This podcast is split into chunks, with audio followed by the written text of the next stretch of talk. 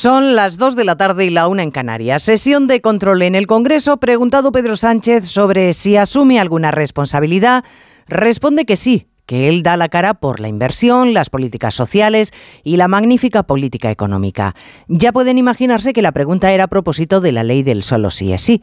Después, la ministra de Justicia, como ayer el presidente del Gobierno, han subrayado que van a corregir los efectos indeseados de esta ley.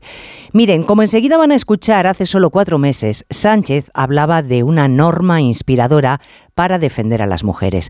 Hoy señala directamente a Podemos, que en el gobierno son muy de señalar en dirección contraria a la suya, tanto unos como otros. Por ejemplo, hoy la vicepresidenta del gobierno, Nadia Calviño, nos ha dicho que los alimentos sí están bajando, pero que hay que saber buscar las ofertas. Vamos, que son ustedes de los que compran lo primero que les ponen por delante.